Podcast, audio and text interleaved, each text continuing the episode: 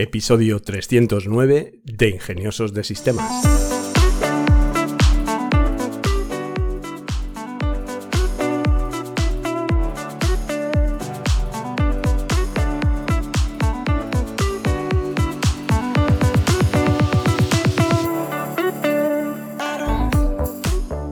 Hoy es domingo 28 de enero de 2024 y por supuesto hablamos de inteligencia artificial. Hola, soy Charlie Alonso de Tecnolitas y quiero recordarte que tienes acceso a una suscripción mensual a la Academia de Inteligencia Artificial Tecnolitas, una academia de formación continua en IA a la que puedes acceder por 10 euros al mes. Esta semana podrás aprender cómo crear tu propio chatbot para integrarlo después en tu página web o a través de WhatsApp o Instagram o cualquier otra aplicación con la que se puede integrar este chatbot. En el apartado de noticias de esta semana, en el último informe de Bloomberg, se revela que Sam Altman, CEO de OpenAI, está buscando billones de inversión para establecer una red global de fábricas de semiconductores enfocadas en la producción de chips de inteligencia artificial. Altman tiene la meta de colaborar con los principales fabricantes de chips para establecer plantas de fabricación alrededor del mundo para satisfacer la creciente demanda del poder de cómputo. Los esfuerzos en el desarrollo de chips fueron brevemente detenidos tras la corta destitución de Altman como CEO de OpenAI en noviembre, pero las discusiones se reanudaron una vez que él regresó a la compañía. Reportes indican que Altman está en conversaciones con TSMC, el fabricante de chip taiwanés para la producción de estos, además de estar discutiendo con inversores adinerados de Medio Oriente para la financiación de estas fábricas. El objetivo de esta aventura en el ámbito de los chips es disminuir la dependencia de Nvidia, mientras intenta evitar y anticipar una potencial y masiva escasez de futuros suministros. Para el deleite de los aceleracionistas de la IA, Alman parece estar apuntando al progreso para asegurar que la escasez de chips no limiten el progreso de la inteligencia artificial. Sin embargo, competir con los gigantes de los chips no va a ser tarea fácil, y una mayor implicación con Medio Oriente y nuevos emprendimientos comerciales probablemente expongan a Alman y a OpenAI a un escrutinio más crítico.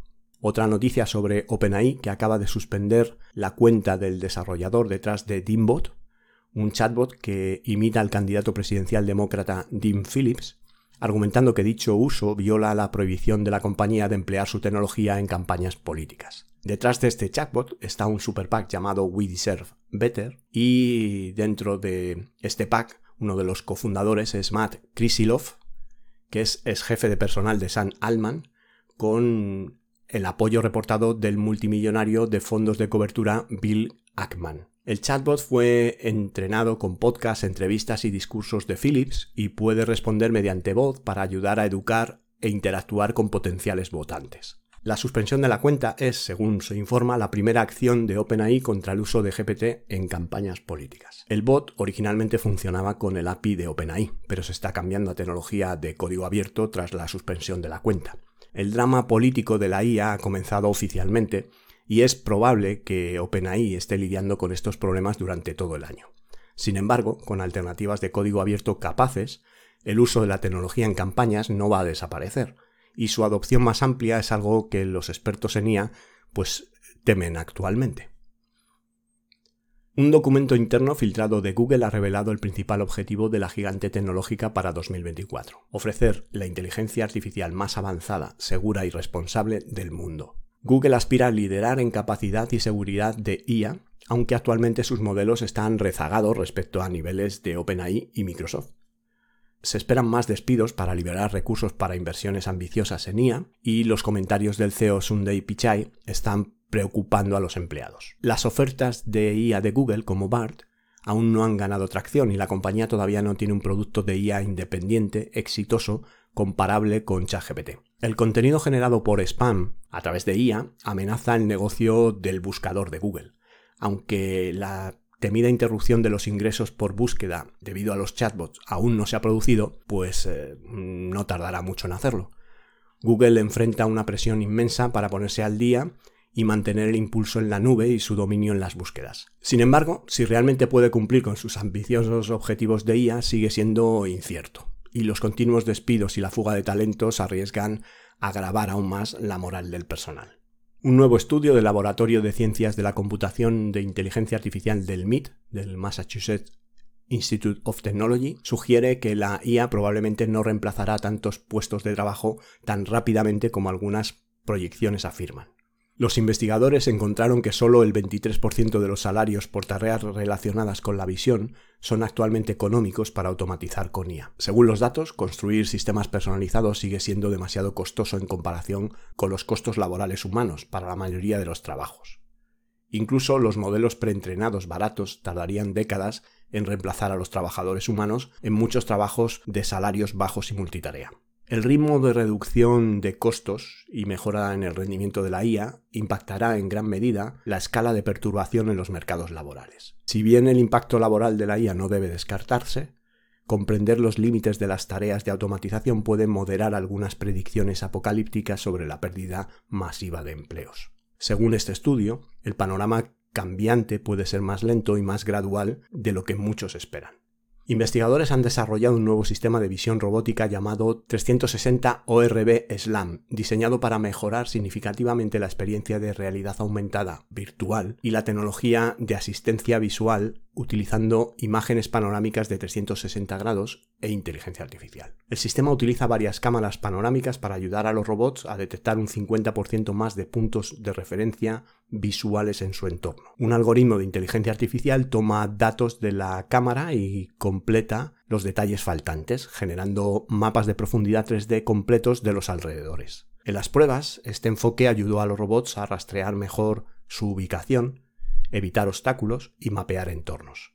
Este enfoque innovador ofrece nuevas oportunidades para experimentar en realidad aumentada y en realidad virtual, más inmersivas y más precisas, al mismo tiempo que allana el camino para sistemas avanzados de asistencia visual en robótica. Google acaba de lanzar la última actualización de su navegador Chrome, incluyendo nuevas funciones experimentales de IA para mejorar la navegación web, incluyendo la agrupación automática de pestañas, la generación de temas personalizados y asistencia para escribir. El organizador de pestañas, el Tab Organizer, clasifica automáticamente las pestañas abiertas en grupos sugeridos, facilitando la gestión de múltiples tareas. Los temas de IA permitirán a los usuarios personalizar su navegador seleccionando un tema, un estado de ánimo, un estilo y un color para que la IA lo renderice. Una nueva función de Ayúdame a escribir, que se lanzará el próximo mes, proporcionará sugerencias generadas por IA al componer texto en sitios web. Google continúa integrando de manera sutil la IA en su base de productos existente, aunque estas características no van a sorprender a nadie de manera extraordinaria, el cambio gradual de los hábitos de los consumidores hacia el uso de la tecnología avanzada probablemente será una victoria a largo plazo. Tenemos que pensar que todos utilizamos, o la gran mayoría utilizamos Chrome, navegador, y a día de hoy la mayoría de las aplicaciones se usan en navegador. Google acaba de terminar su contrato con Appen, una empresa australiana que proporcionaba datos de entrenamiento para mejorar los sistemas de IA como BART, y según el sindicato de trabajadores de Alphabet, de Google, este movimiento tendrá un impacto devastador en sus empleados subcontratados. Appen emplea a más de un millón de contratistas en todo el mundo para etiquetar datos para el entrenamiento de modelos de IA y cuenta entre sus clientes con Microsoft, Apple, Meta y Amazon. El contrato con Google representaba casi un tercio de los ingresos de Appen, con una caída del 40% en las acciones de la compañía tras la noticia. El sindicato de empleados de Google declaró en un comunicado que la medida afectará al menos a 2.000 trabajadores subcontratados. Appen ha sido criticada en el pasado por los bajos salarios de los contratistas en todo el mundo que trabajan en productos de Google. La ola de despidos y reestructuraciones de Google no se limita a su personal a tiempo completo, ya que los socios y contratistas también están sintiendo la presión. Pero a medida que la IA pasa del trabajo humano a un mayor potencial de cómputo, estos trabajadores fantasma podrían encontrarse rápidamente obsoletos en el proceso de entrenamiento. Investigadores de Adobe acaban de desarrollar un modelo de IA llamado ACT Anywhere, que puede insertar digitalmente una nueva persona en nuevos fondos de vídeo, creando imágenes realistas de esta persona moviéndose, interactuando dentro de la escena. ACT Anywhere es de Actor Anywhere y toma un vídeo de una persona y una imagen fija que define el nuevo fondo y utilizando el aprendizaje profundo genera un vídeo que muestra a la persona integrada en la escena con un movimiento, escala, iluminación y sombras apropiadas. En las pruebas Act Anywhere produjo vídeos altamente realistas con agua salpicando cuando un sujeto corre a través de charcos o humo ondeando desde la niebla. El modelo automatiza el tedioso proceso de producción para mezclar de manera realista a un sujeto en un nuevo fondo. El impresionante avance de Act Anywhere podría tener aplicaciones profesionales importantes en la realización de películas, efectos de vídeo, creación de contenido y otros sectores, ahorrando tiempo de producción mientras genera resultados hiperrealistas. Investigadores de Google acaban de revelar Lumiere, un nuevo modelo de IA para la generación de vídeo que logra realismo y control creativo sin precedentes, manteniendo la consistencia al generar vídeo completo al mismo tiempo. Lumiere utiliza una avanzada red neuronal espaciotemporal para generar clips de vídeo de 5 segundos en un solo paso, en contraposición a otros modelos que crean fotogramas claves distantes. La técnica permite altos niveles de consistencia dentro del vídeo, evitando gran parte de la irregularidad que se observaba en otras generaciones. Lumiere puede crear vídeos basados en indicaciones de texto o animar partes fijas similar a Picalabs o a Runway. Con la demostración también se muestra la reparación de vídeos y la clonación de estilos. Los avances en la generación de vídeo con IA que hemos visto últimamente han sido asombrosos, y esperamos que los desarrollos en el sector continúen impresionando durante todo 2024. La investigación entre bastidores finalmente está empezando a revelarse después de todo el drama de Hollywood el año pasado. Apple está aumentando discretamente su arsenal con adquisiciones de IA, contrataciones y chips rediseñados, preparándose para ejecutar modelos avanzados directamente en la próxima generación de iPhones. Aquí ya la carrera se la está ganando eh, Samsung con el S24, pero Apple pues supongo que se pondrá las pilas rápido. Apple ha adquirido silenciosamente 21 startups de IA desde 2017 y casi la mitad de las ofertas de trabajo en IA de Apple ahora mencionan aprendizaje profundo o deep learning. Los nuevos chips de Apple ya presumen de un mayor rendimiento para la computación de IA, con los nuevos MacBooks y Apple Watch recibiendo mejoras significativas en el procesamiento. Papeles de investigación recientes de Apple también detallaron avances en la reducción del tamaño de modelos de IA para ejecutarlos en los dispositivos móviles. Informes previos han insinuado que el LLM Ajax de Apple se enfoca a ejecutarse en el móvil. Aunque Apple ha sido criticada por aparentemente quedarse atrás en la IA, incorporar un nuevo modelo avanzado en los próximos iPhones sería un movimiento poderoso. Puede que estén atrasados en LLMs enfocados a la plataforma como ChatGPT, pero la carrera de la IA móvil aún parece estar abierta para ser dominada. Habrá que observar a ver de lo que es capaz la nueva Siri un nuevo estudio de la Universidad de Stanford, que involucró a más de mil estudiantes universitarios utilizando la aplicación de IA Réplica, descubrió altos niveles de soledad entre el alumnado. Pero la mayoría percibió un apoyo social por parte del chatbot. Casi un 3% de los estudiantes declaró un fuerte apoyo social, incluso el chatbot se atribuye el poder prevenir sus intentos de suicidio.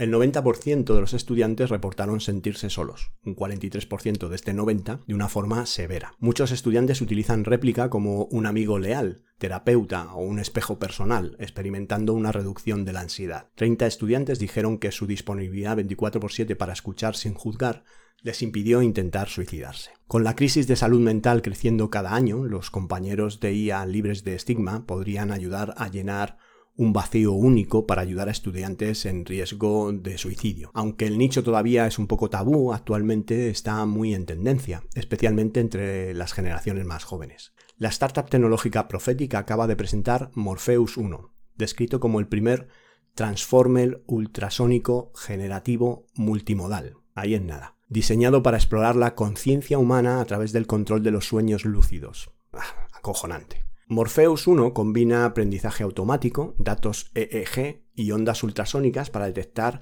el sueño REM y desencadenar estados de sueño que los usuarios pueden controlar. Una diadema tipo halo detecta las ondas cerebrales, con haces de ultrasonido estimulando las áreas específicas del cerebro vinculadas al sueño consciente, baterías integradas Bluetooth y Wi-Fi permiten su operación durante toda la noche y sincronización de datos, con una aplicación complementaria que rastrea las fases del sueño y recopila datos del sueño para refinar los modelos de IA. Prophetic dijo que el programa beta para Morpheus 1 comenzará esta primavera.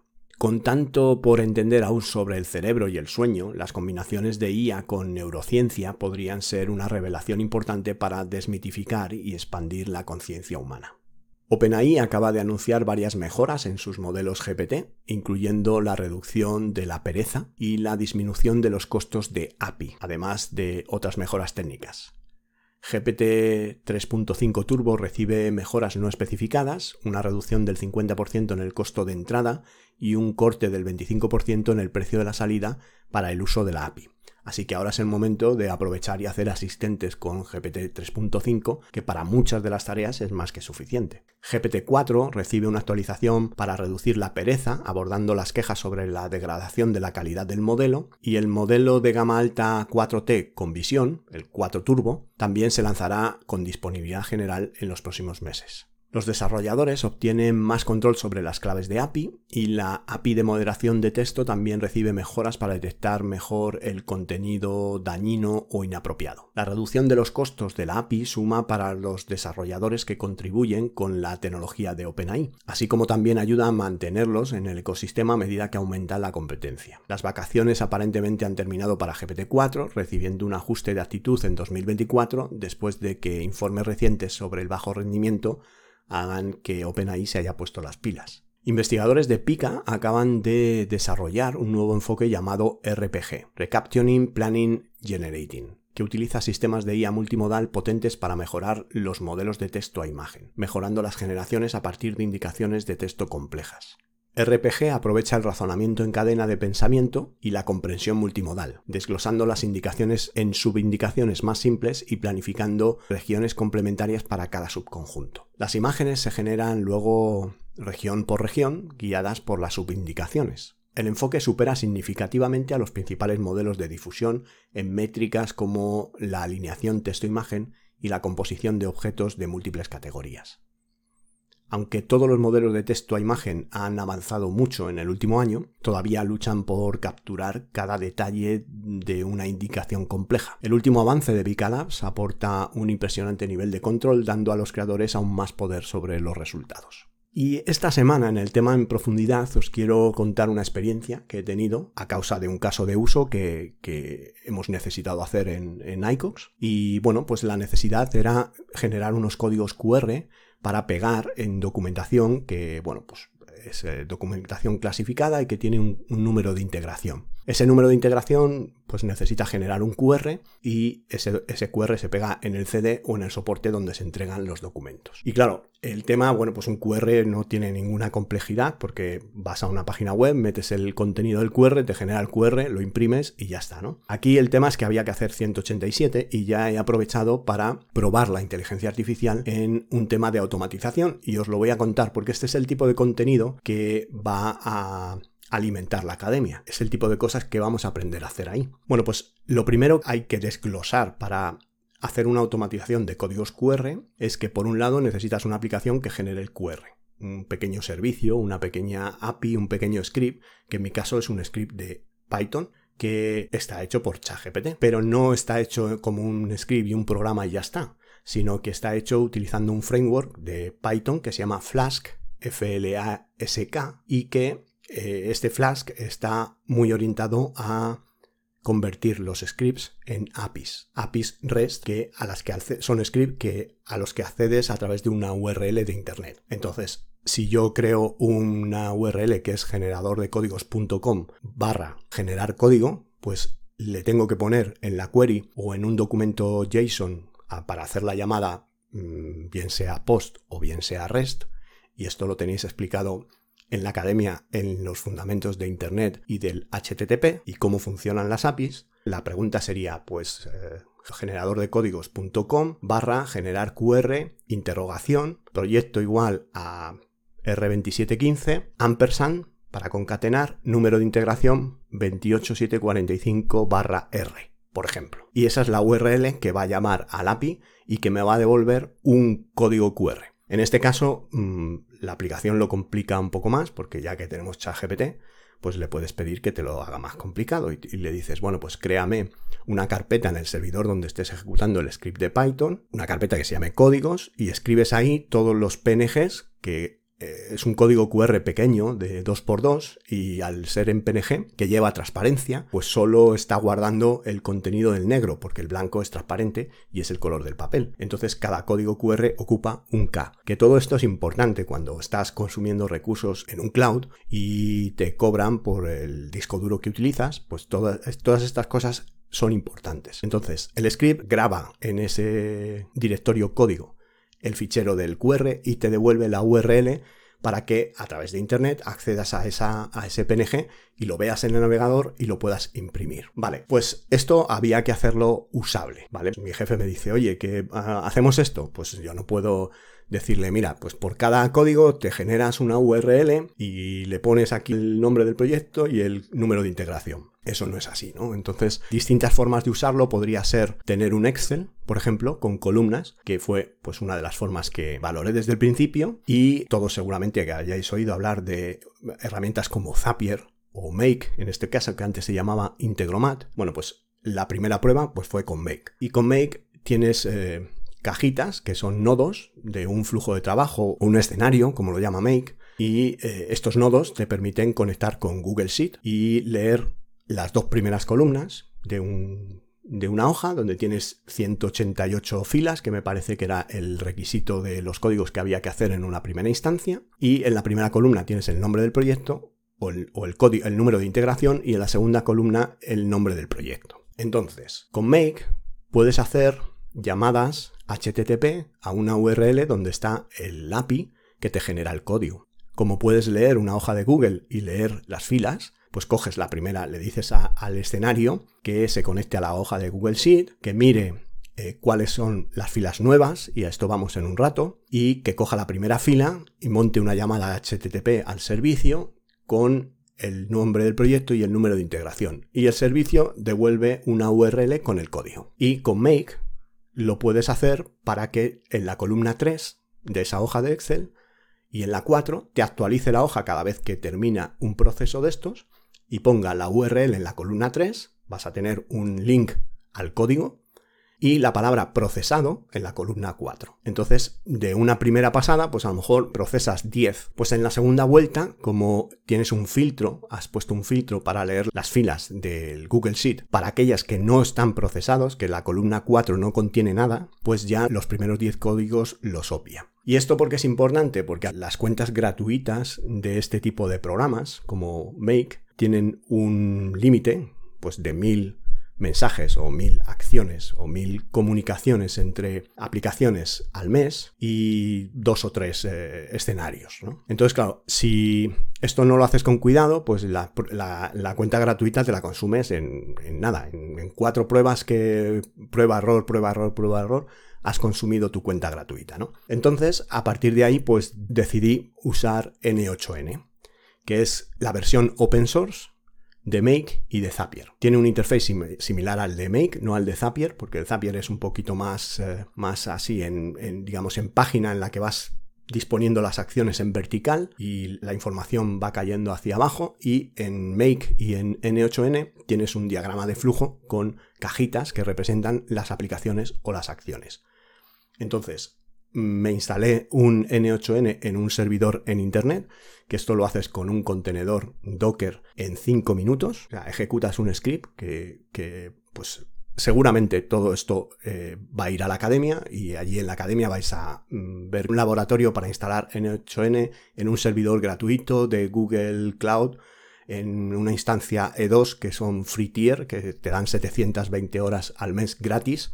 Esos son 30 días, por lo tanto, eh, se renuevan cada mes las 720 horas y puedes disponer de una pequeña potencia de computación con una CPU y un giga de memoria y 30 gigas de disco duro y con eso ya tienes un sistema de automatización para hacer las automatizaciones de tu pequeña empresa sin ningún tipo de problema. Entonces, el flujo que ya había hecho con Make lo hice pues con N8N. Entonces, lees con N8N, le dices, bueno, pues observa la hoja de Google y cuando se creen líneas nuevas, disparas el flujo de trabajo, filtras para quedarte con las que no están procesadas, las filas que no están procesadas las mandas una a una al servicio API que te genera los códigos QR, copias la URL en la columna 3 y pones la palabra procesado en la columna 4. Y de esta manera, pues vas haciéndolo.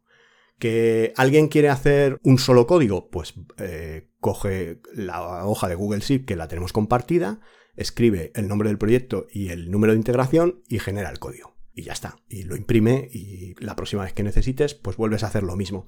Esto es un workflow que está activo, esperando y que cada cierto tiempo pues eh, va mirando si hay nuevas filas en la hoja de Google. Y cada vez que hay nuevas filas, se ejecuta, rellena la información en la columna 3 y 4 y ya está. Bueno, esto resuelve el tema. Además, complico el workflow para que no solo el fichero esté en el servidor que genera la que tiene el API y que genera el código, sino que haya una descarga de ese código en fichero PNG a una carpeta del Google Drive donde tenemos el Google Sheet, la hoja de cálculo, donde están los códigos.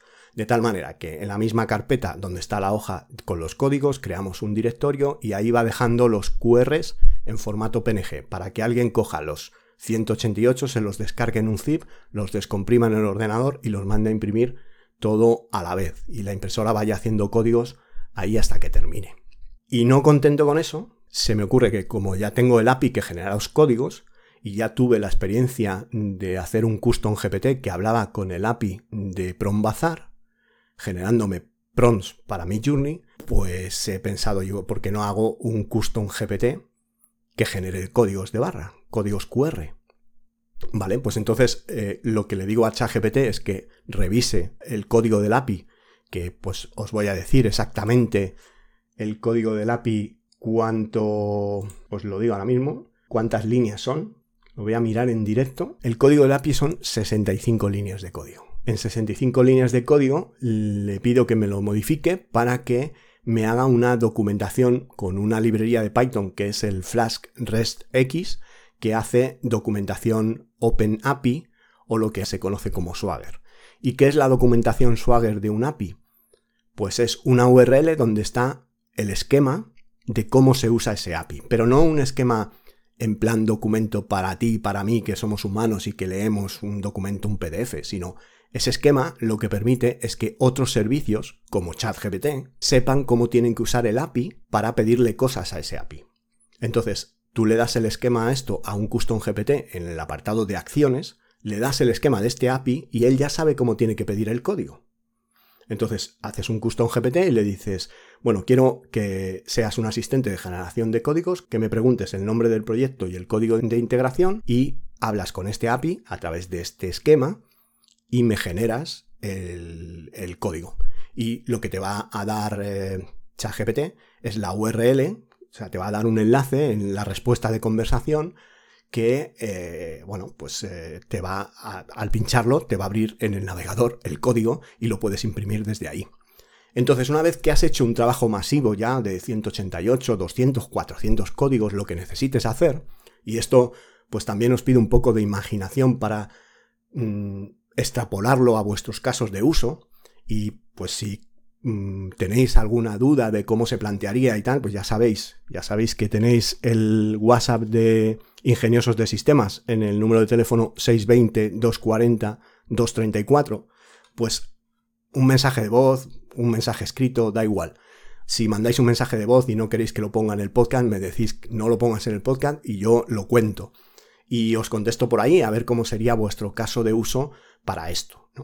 Pues tienes tu Custom GPT que genera códigos QR en un momento. Y le necesitas generar uno, pues le dices nombre de proyecto, código de integración, pum, tienes la URL que te responde, es rapidito. A día de hoy, cada vez que accede a un API hay que permitirle el acceso, hay que decirle permitir, porque aunque le digas permitir siempre, te lo va a volver a pedir la próxima vez. Esto pulirán los temas de seguridad, pero te lo va a generar. Te lo va a generar, le das, imprimes y ya está. Y esta semana, esta semana que, el otro día, pues hablando con, Chema, con mi amigo Chema, que eh, estábamos hablando de las funcionalidades de nuevas de ChatGPT, que hablaban de que iba a tener memoria, de que podías integrar otros chats eh, dentro del chat actual, pues ayer pues apareció una nueva funcionalidad que bueno, pues, eh, aparece en un modo aviso sobre la barra de chat donde tú escribes, donde le escribes a ChatGPT, que son las menciones. Entonces, en cualquier conversación puedes mencionar a un custom GPT. Entonces, esto es comodísimo porque tú estás en cualquier conversación y no tienes que abandonar la conversación para irte a un GPT, hacer un código QR y seguir con lo que estabas haciendo, sino que haces una mención al generador de códigos QR, que al darle a la arroba ya te sale la lista de tus custom GPT que puedes mencionar ahí, son los tuyos. Entonces, le das pues arroba mm, generar código. En ese mismo chat donde estás trabajando otras cosas, te va a pedir, dime el número de integración y el nombre del proyecto, se lo das, te genera el código, lo imprimes y continúas con la conversación que estás teniendo con, con ChatGPT. Y esto, pues supongo que aparte de los eh, bueno, la forma más, fácil de hacerlo, lógicamente, es con los custom GPT porque tienen un nombre y es como si mencionas a un usuario. Arroba, pues ya estamos acostumbrados a utilizar las menciones en el correo, en los programas de tipo de mm, Asana y apunte de tareas, en, mm, Discord o en, o en Slack, en cualquier mensajería puedes mencionar a los usuarios. Pues aquí, en el interface de chat, puedes gestionar estas menciones para llamar a un custom GPT en cualquier momento de la conversación. Y puedes ir llamando a cualquiera, porque si necesitas uno que haga imágenes en un momento dado, pues lo haces.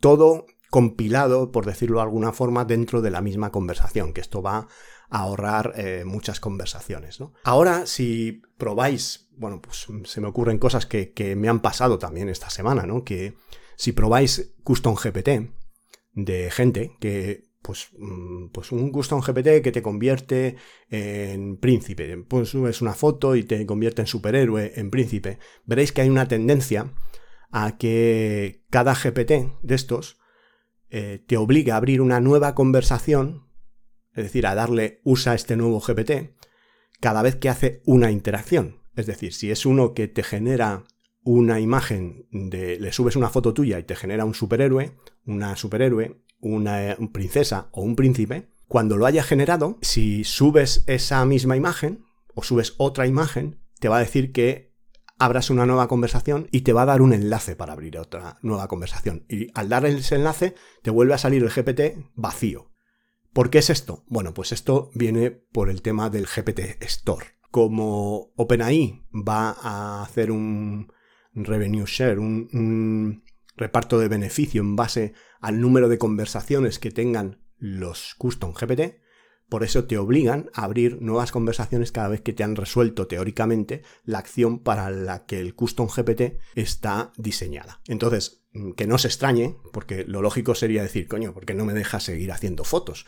Bueno, pues porque los creadores de ese GPT quieren que haya muchas conversaciones en su GPT nuevas para eh, recibir más popularidad, subir en las listas, porque eso va a ser una merienda de negros, todo lo que haya por ahí, el que quiera dedicarse a crear GPTs, pues esto en un rato se va a poner muy competitivo y una forma de subir en el número de conversaciones es obligar a abrir una nueva conversación cuando ya has resuelto la tarea. Y bueno, esto es lo que quería contaros esta semana. Creo que es una experiencia, un caso de uso real de automatización. No es que haya utilizado mucho IA, salvo para ayudarme a la configuración de eh, N8N, a crear el servicio que genera los códigos QR y todo esto, pues, eh, lo creas con ChatGPT en 5 minutos.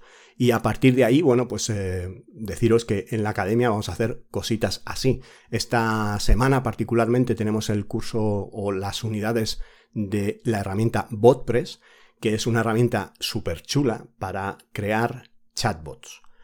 Y bueno, pues la diferencia entre un chatbot y un asistente es que el chatbot tiene un interface de chat.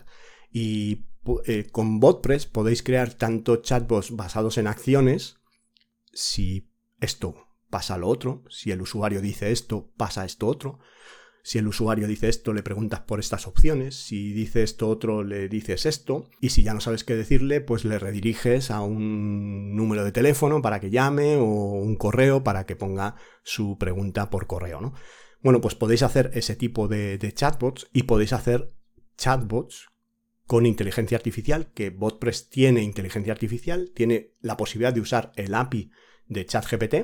De hecho, en la cuenta gratuita os dan 5 dólares para que uséis el API de ChatGPT, pero también tiene la posibilidad de usar el nuevo API de asistentes IA de OpenAI, que estos son asistentes que no tienen un interface, que se usan siempre de forma programática, de forma a través de un API, pero BotPress configura el interface ideal para que los que no sabéis programar, a través de un interface de diagramas de flujo que van uniendo unos nodos con otros, pues podáis hacer toda la interacción de este chatbot que va a atender a vuestros clientes en vuestra página web o a través de vuestro WhatsApp. Ya lo dije al principio del, episodio, pero bueno, quiero repetirlo porque me parece que va a ser unas unidades de didácticas súper chulas que os van a permitir, para el que quiera hacer ya cosas interesantes, os va a permitir tener mucha potencia. Esta semana veremos BotPress, la semana siguiente veremos el API de asistentes de OpenAI y luego lo montaré en una colección de vídeos que une todo y estarán en orden de visualización para que lo podáis consumir pues muy fácilmente. Para entrar a la academia os vais a tenolitas.com, arriba en el home tenéis el botón de suscribiros, vais allí, pagáis con la tarjeta 10 euros y ya estáis eh, con acceso a la academia y a todos los vídeos que van publicándose no hay una cadencia de, publicación fija, pero cada semana se publican 3, 4 unidades didácticas que podéis eh, explorar y aprender continuamente, que es de lo que se trata, porque en esto de la inteligencia artificial, pues eh, el montar un macro curso a día de hoy, pues eh, va a quedar obsoleto en los próximos seis meses con toda seguridad, con todos los avances y toda la investigación que está haciendo. Así que preferimos hacer algo de forma continua. ¿no? Y ya vamos a, con el apartado de herramientas, que me enrollo, me enrollo y se alarga el programa. Y tenemos Artificial Analysis, que es un panel de comparación de los últimos modelos de, de IA. Oncho, con H, que es una solución de gestión del contexto para crear agentes de IA y aplicaciones basadas en LLMs, en modelos de lenguaje grandes. Reading Coach by Microsoft, que es un entrenador de lectura basado en IA, personalizado, inclusivo y responsable para ayudar a los estudiantes a aprender a leer más rápido. Hay Lawyer 2, que es una IA de asistencia jurídica para abogados y consumidores. Bonkers, creación de texto a imagen sin esfuerzo, es una herramienta generativa de imágenes basada en Stable Diffusion. Holly, asistente de contratación basado en inteligencia artificial con acceso a más de 750 millones de perfiles laborales, Axon, un asistente de redacción que crea contenidos de marca para Twitter y LinkedIn. VXDev, mejora de GitHub con la IA para codificación fluida. Nerf Studio, creas, entrenas y puedes probar modelos Nerf, que es Neural Radial Fields, generación de 3D a través de imágenes. Yuna, una aplicación para teléfonos inteligentes con inteligencia artificial para asesorar sobre salud mental. DeepGram, que presenta Aura, un potente API de conversión de texto a voz, un TTS, un Text to Speech, creada para conversaciones en tiempo real. Eh, podéis ir a probarla si necesitáis eh, crear, por ejemplo, agentes de llamadas telefónicas.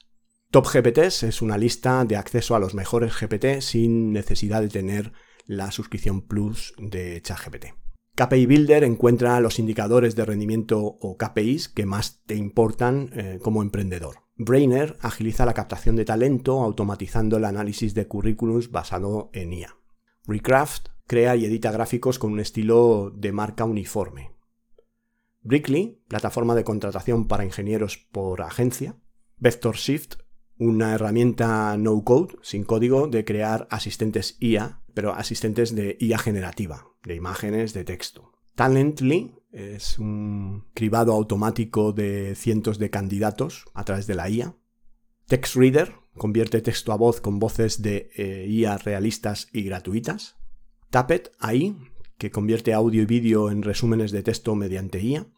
Text Interviewer, una IA entrevistadora totalmente simulada que actúa como un ser humano real. Keep It Shot es una herramienta para organizar las capturas de pantallas que haces y que van todas al mismo sitio y que luego no encuentras. Dubbing Studio by Eleven Labs, que es un control preciso de la traducción y doblaje de vídeos para audiencias internacionales. Esta empresa es un tiro, o sea que si tenéis necesidad de doblaje, esta es la herramienta sin duda alguna. Norm AI elimina los riesgos de cumplimiento para tu empresa gracias a la IA. Se refiere a cumplimiento normativo. Y ZTOL, que supera las barreras lingüísticas con traducción automática instantánea basada en IA. Ya para finalizar el episodio, recordarte que si tienes alguna pregunta, si quieres poner en marcha algún proyecto, puedes hacerlo a través de las preguntas del podcast o bien suscribiéndote a la academia, donde vas a tener seguro la información necesaria para poner en marcha lo que quieras construir. También te invito a seguirnos en nuestro canal de YouTube y nuestro canal de Telegram para ver contenido más visual y específico que es difícil de explicar en un podcast.